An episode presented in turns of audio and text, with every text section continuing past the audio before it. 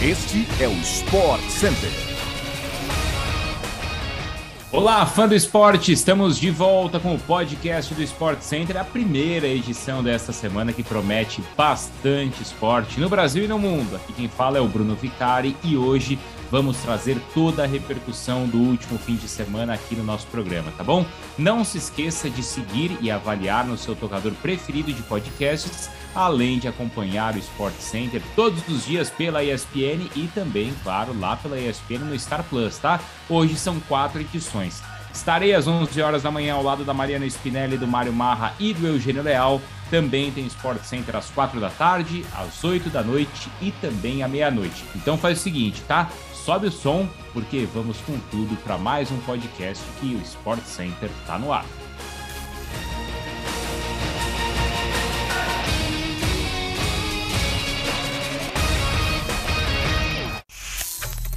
A gente começa o nosso programa de hoje com o Super Bowl, que aconteceu na noite de ontem no SoFi Stadium, lá em Los Angeles, na Califórnia. Todo mundo ligado, é verdade. O time da casa saiu vitorioso. O Los Angeles Rams venceu o Cincinnati Bengals e conquistou assim o segundo título na história da franquia. Também é o primeiro anel do quarterback Matthew Stafford, que chegou ao time justamente nessa temporada. Trocado dos Lions para os Rams, o camisa 9 nunca tinha sequer vencido uma partida de playoff em seu tempo lá no time de Detroit, onde foi draftado em 2009.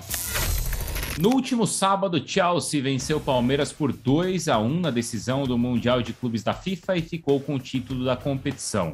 Houve empate no tempo normal por 1 a 1, gols de Lukaku e Rafael Veiga, mas Havertz de pênalti decidiu no final da prorrogação para os Blues. Depois do jogo, uma estratégia inteligente e também curiosa na cobrança de pênaltis foi revelada. O Aspilicueta, capitão do Chelsea, pegou a bola logo após a marcação do penal e absorveu toda aquela pressão feita pelos jogadores palmeirenses. Enquanto o árbitro separava aquela rodinha feita ao redor do atleta do Chelsea, o Havertz se concentrou e longe do fuzuê e aí se apresentou para a cobrança apenas quando a bola já estava na marca da call. Uma espécie de jeitinho brasileiro, mas que deu certo para o clube inglês. Vamos lá, pessoal. Agora então com um giro pelo futebol europeu. O Milan venceu a Sampdoria e é o novo líder do campeonato italiano. A Internazionale, que tem um jogo a menos no campeonato, empatou com o Napoli por 1 a 1 no sábado e assim perdeu a ponta. No campeonato espanhol, o Barcelona empatou por 2 a 2 em um clássico alucinante contra o Espanhol, enquanto o Real Madrid não saiu do zero contra o Villarreal e viu a vantagem na liderança diminuir para 4 pontos. O segundo colocado neste momento é o Sevilla, que venceu o Elche na última sexta-feira. As rodadas de La Liga e Série A terminam nesta segunda-feira. Spezia e Fiorentina se enfrentam a partir das 4h45, 15 para 5, hein, no campeonato italiano, enquanto Mallorca e Atlético Bilbao jogam às 5 da tarde no campeonato espanhol. Ambas as partidas terão transmissão ao vivo pela ESPN lá no Star Plus. Agora chegando ao futebol nacional, Fansport. Jogando na Vila Belmiro ontem, o Santos fez 2 a 1 no Ituano e venceu a primeira partida em casa em 2022 com direito ao primeiro gol do Ricardo Goulart no clube. Foi a segunda vitória do Santos no Paulistão. Enquanto isso, o São Paulo virou o fim de semana, olha, virou fora de casa, tá? No finalzinho contra a Ponte Preta em Campinas. O gol da Macaca foi marcado pelo Luca de pênalti. Aí o tricolor do Morumbi virou com Gabriel Sara de cabeça e com Caleri, que finalizou nos acréscimos após uma falha na zaga da Ponte. É a segunda vitória do time do Ceni no Paulistão em 2022 e a segunda, né, que acontece assim é, nos acréscimos. No Campeonato Carioca, o Fluminense venceu mais uma. O time do Abel Braga jogou em casa e triunfou contra a Portuguesa. O gol foi marcado pelo Cano. O Flamengo também venceu na rodada, bateu Nova Iguaçu com direito a um golaço de falta do Arrascaeta. Já na Copa do Nordeste, Fortaleza e Ceará ficaram no empate contra Náutico e Sampaio Correia, respectivamente, enquanto o Bahia goleou o Globo por 5 a 0 na Arena Fonte Nova.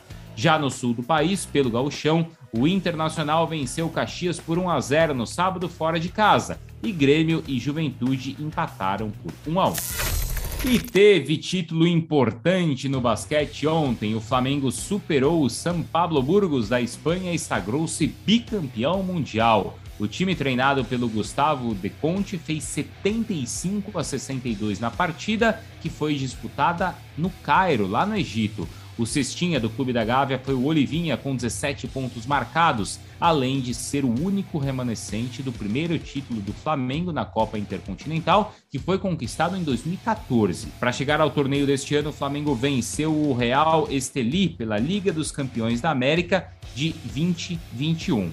O basquete brasileiro volta às telas da ESPN no Star Plus na próxima terça-feira. Amanhã, Pinheiros e São Paulo se enfrentam às 8 horas da noite. Fechando nosso programa agora com a Premier League, o Liverpool segue na caça ao líder da competição, o Manchester City. Mesmo com um jogo a menos na tabela, os Reds venceram por 1 a 0 contra o Burnley e agora estão a 9 pontos do time comandado pelo Pep Guardiola. O gol da partida foi marcado pelo brasileiro Fabinho. O City, no entanto, não vai deixar essa briga pela liderança facilmente, já que goleou o Norwich por 4 a 0 nesta rodada. O United, por outro lado, segue sem empolgar na Premier League, empatou por 1 a 1 com o Southampton no último sábado e segue a seca de CR7. É isso, pessoal. Chegamos então ao fim de mais um podcast do Sport Center. A gente está no seu tocador preferido de podcast de segunda a sexta-feira, com edições às 6 horas da manhã e tem um programa extra na sexta-feira à tarde, tá bom? Então fiquem todos ligados para não perder nada. Até mais, uma ótima semana a todos e a gente se vê por aqui ou no Sport Center, na ESPN, no Star Plus. Até mais.